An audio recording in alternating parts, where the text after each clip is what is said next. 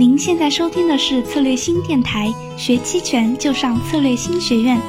新的一年开始了，我们对于学习期权的热情也要永不止步。二零一九年，策略新的期权之路继续陪您。本期我们邀请到的嘉宾是策略新学院的院长陈红婷老师，他将给我们分享近期的期权新闻。让我们一起来聆听一下本期的内容吧。你好，我是红婷。那新的一年又开始了，那感谢过去二零一八听众朋友们对策略新学院的支持。新的一年二零一九，我们也将继续投入在期权这个软件的开发以及这个培训教育方面，啊，让各位听众们可以靠期权去提升获利。那近期呢，有一件事件发生，所以我们就来聊一下啊，跟期权是相关的，那就是中石化啊。中石化公司，我想如果有在关心期权的一些文章、朋友圈的，那应该会看到这篇文章，也是大概上周之前了吧。它里面提到，中石化这公司嘛，这家很大的一个国企，呃，做原油期权用了一个什么 zero color 的策略，就亏损非常多那已经暂停了两名高管的交易业务啊。呃，据那个一些人士报道啊，这个公司在遭受亏损之后，已经把什么？中石化的一个总经理，还有个党委书记，啊，直接这个免职，所以是应该说是非常严重的一件事情。那这个公司为什么会发生这个问题呢？啊，身为中石化，它本身它拥有巨大的原油进口量，它的进口量，我记得那时候看一个文章的调查说明，它每年的进口大概就是约全国原油进口的一半。然后一家公司就占了这个整个国家的进口的一半，所以它在原油这个的需求量上是非常大。那由于这个目前的原油行情，它其实原油行情本来就波动很大，近期它行情波动又更大哦，一路下跌，一路狂跌，又会突然飙涨，呃，不是飙涨，一天拉涨，然后又狂跌。所以说，这个企业对于这个套期保值，呃，规避风险是非常需要的。也就是说，为什么中石化它会来做这个原油期权的原因？那我再简单跟大家说一下期权是什么啊？怕有些听众是新来的朋友。好，期权呢，它理论上它分两个买方和卖方。好，买方你就想象的是你花了一笔权利金买了一个权利，卖方呢就是收了权利金，但你要承担一个义务啊。所以说期权对买方来说，它可以用可以用来保护哦，保护你的资产，你可以看多也可以看空啊，你可以以小博大哦。那买方的优势在于说你只付了权利金。所以你亏损有限，最多就是权利金。虽然一般来说你胜率不高哦，但是它有各种变化搭配，可以带给你一些额外的一些收益和好处。相对于传统做股票啊，股票只能期待它涨嘛。那期权它自我可控性更高，但它的坏处就是说这个杠杆比较高，所以它也放大了人性的弱点。还有一方面是策略比较多样化，所以有时候哦，如果你不理解的话，反而你你。不知道他在做什么，甚至有可能亏损的原因你也不知道，所以需要花时间还有经验去熟悉。当你熟悉之后，你会发现，哎，期权可以真正让你花时间去学习的时候，可以提升你的获利。那这是中石化呢，他做了这个期权的一个策略，叫 Zero Color 啊。那听说这个策略是高盛啊，美国很大的一家这个投行啊提供的这个服务顾问啊，告诉他教他怎么用这个策略。当然有人说了，有些阴谋论说，哎，他故意啊，要这个陷害这个中国公司，那害他亏钱，那高盛从这边当对手方而赚钱。但我个人来说，这个应该不是啊，毕竟人家高盛客户这么多，声誉也很重要。你搞人家公司，其他公司就对你没有信任嘛。金融是信任是非常重要的，除非你发生了系统性的金融危机，啊，你为了断尾求生之类，这才有可能去出卖客户。不然，一般的这种情况下，我觉得这些公司，呃，它是真的是在服务你提，而且是在当前情况下提供你最好的一些，呃，策略的一些建议。那当然，后面的一些事件，我们等一下来分析，说为什么反而是亏损。好，好，回来这是说这个 zero color 这个策略。我们先简单来说，它的策略组成其实也蛮简单的。哦，在这个交易的这个方向来看，中石化它其实买了一个看涨期权。他买了一个看涨期权，搭配卖出一个看跌期权，买看涨就是做多，卖看跌其实也是做多，相当于两个的做多。那为什么要这样做呢？其实本质上来说，它是去锁定一个这个固定的成本，因为你原油一路下跌，对吧？原油一路下跌，那对于中石化要进口原油来说，在现货上它当然是很好啊，哎，原油成本越来越低，对吧？我我进口这成本越来越好，但是他担心的是说，哎，他估计用这些。呃，他们企业嘛，会过做一些经营分析，以及一些产量的一些他们自己的预估。现在跌不代表未来的几个月或未来半年会一路跌嘛？啊，所以他需要做个评估。那他如果买了个看涨，啊，至少是锁定了一定的成本，啊，锁定一定成本。那这样的话，未来无论是怎么样，至少他知道他自己成本可以控制在哪里，啊，不怕它上涨。好，你买看涨期权，如果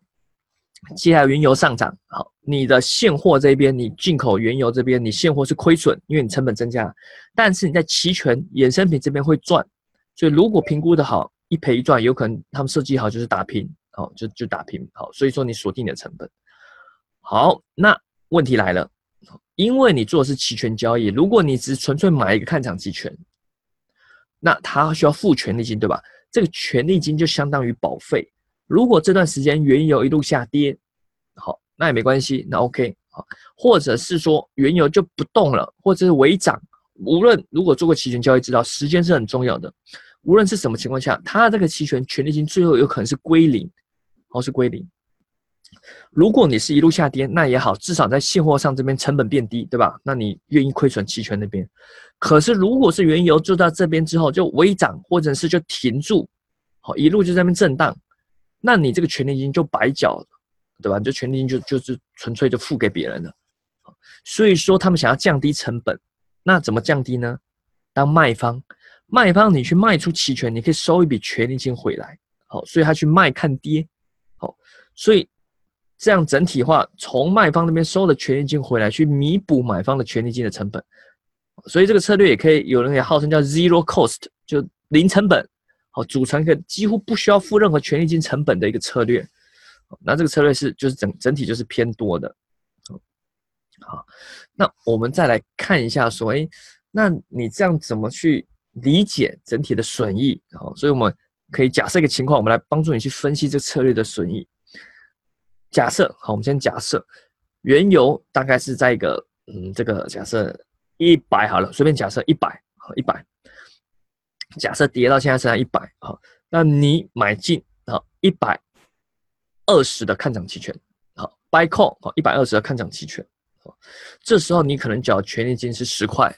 哎，缴的权利金十块，想说不行，你想要再把它收回来，所以你去卖了一个八十的看跌期权，卖了一个八十的看跌期权，这时候也收了权利金十块回来，所以原本付出十块又收了十块回来，这边就假设你权利金没有付任何成本，然后你组出来一个一百二的看涨加配。八十的卖看跌，